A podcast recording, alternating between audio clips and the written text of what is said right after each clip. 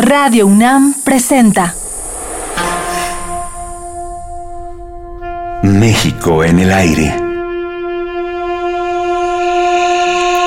Reflexión, crítica, denuncia.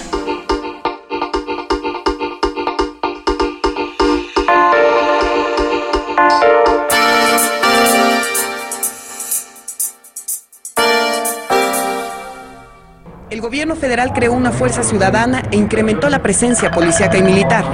Sin embargo, los delitos se dispararon. La violencia no paró en 2014. Al contrario, se intensificó. La violencia en México es enorme y está muy extendida por todo el país. Así lo señalan varios especialistas y estudiosos de los principales problemas que vivimos todos los días. La pregunta es, ¿debemos dejar toda la responsabilidad al Estado? ¿Qué podemos hacer? Lo mismo vale preguntarse en relación con la pobreza. Durante años se han destinado millones de pesos para combatir la extrema pobreza que sufren millones de mexicanos. Se presumen cada año docenas de programas y no faltan las políticas sociales que se estrenan cada sexenio. No importa la afiliación política de quienes llegan al poder. ¿Pero hemos avanzado realmente? La Cruzada Nacional contra el Hambre atenderá, en primer orden, a los 7.4 millones de mexicanos que padecen una doble condición de pobreza extrema. Hace poco se dio a conocer en México un estudio que indica que la pobreza extrema ha aumentado en lugar de disminuir. ¿Qué cambios importantes existen entre el México del siglo XX y el que vivimos hoy? En la plática con Rodrigo Moya, estos temas son inevitables. A mí me preguntan algunos amigos, oye, pero tus fotos son de hace 50 años, México es otro. Digo, sí, sí, es otro, está peor, porque ahora es lo mismo, pero más grande. Es decir, tú ves desde que sales de México, Cuernavaca, como los cerros están poblados, ¿no? De, o de casuchas sí. o de clase media muy baja, cómo se han invadido las orillas de las autopistas, ¿no? Hasta casi meterse encima en la autopista, porque la gente sigue creciendo y, bueno, yo crecí en una ciudad que no llegaba a los 2 millones de habitantes y ahora somos quizá 18, 20. Entonces esto produce fenómenos que no están a la vista de las clases medias porque no circulan por ahí, eh, o, de las clases altas menos. Pero ese México sigue existiendo y los indios siguen igual y por eso las matanzas que hemos visto en los últimos años. Hay una continuidad de, de represión que para mí va a conducir finalmente a un estado si no militar, militarista y represivo.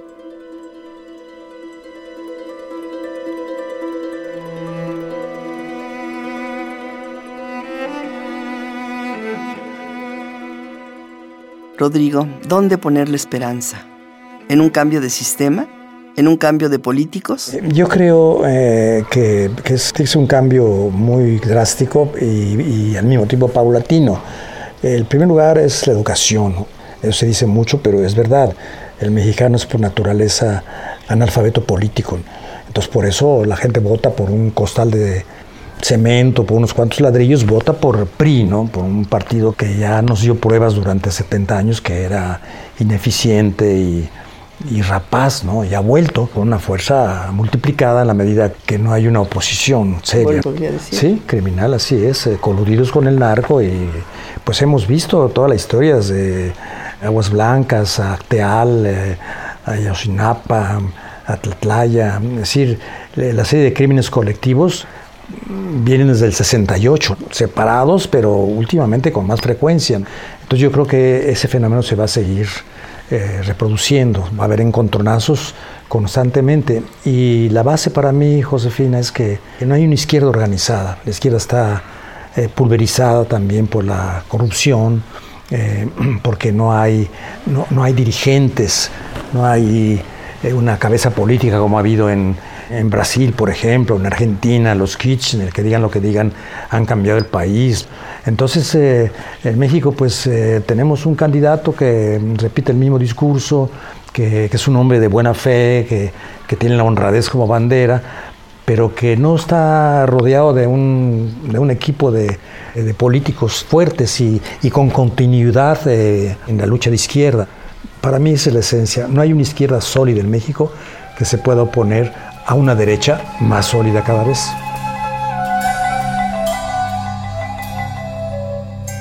no hay ningún pleito del PRD con Andrés Manuel López Obrador.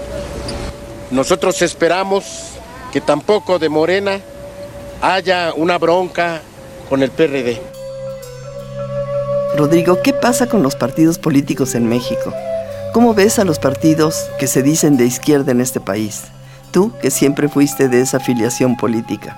Pues ahora sí es peor porque es peor que un hombre que enarbola la, la izquierda, al país, el bienestar de los demás, finalmente se corrompa o se enamore del poder, porque muchas veces el poder por el poder es, es, en sí el botín. Y en la izquierda yo he visto mucho eso. De pronto hay gente de izquierda que no viven con la ostentación de los eh, políticos tradicionales, todo lo que hemos visto en los periódicos, pues es cierto, viven, eh, se ha convertido en un botín y en un negocio los cargos de, de, elección popular o, partidarios. Entonces eh, el PRD básicamente cayó en lo mismo. ¿no? Quizá no es tanto a la, la, ambición económica, que sí la hay en distintos grados, pero es ese, ese afán del poder que es una enfermedad humana, el ansia de poder.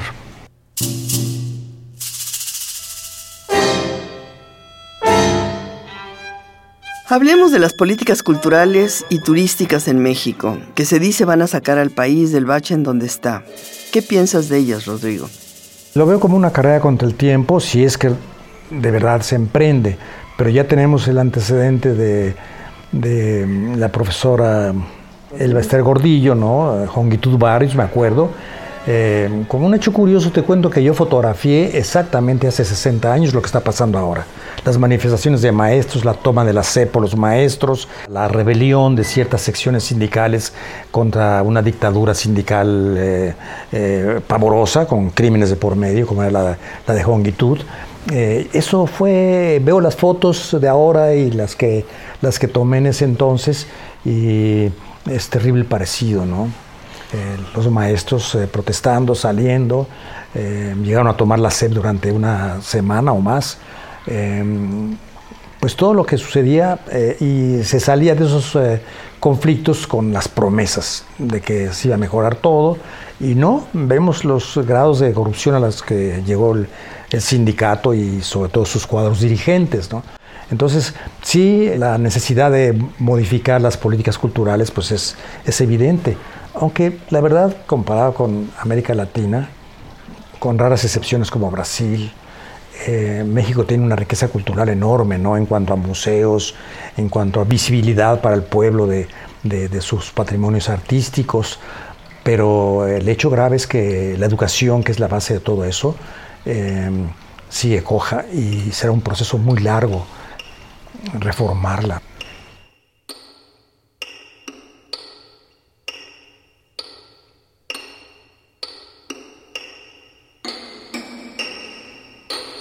Hoy los niños y jóvenes necesitan educación de calidad para ser exitosos.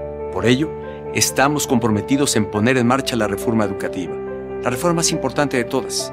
El camino para lograrlo es desafiante, pero en estos primeros tres años dimos pasos importantes. Yo no voy a terminar con la historia, porque tendrá mucha historia el CENTE, mucha historia la educación pública y mucha historia México.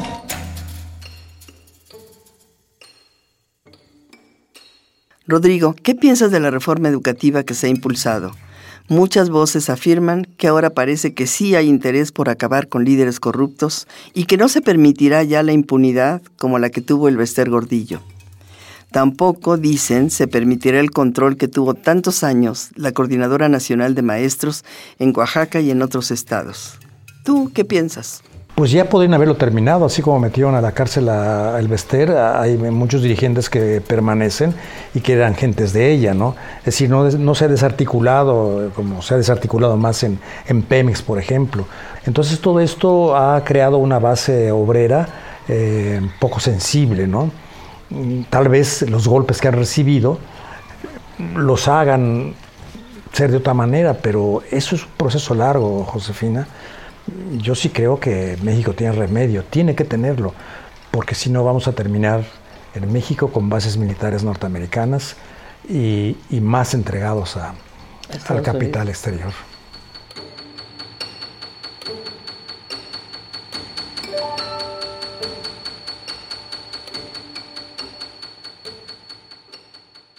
Radio UNAM presentó México en el aire. Operación Jesús Arrieta. Equipo de producción Josefina King, Omar Telles y Jessica Trejo.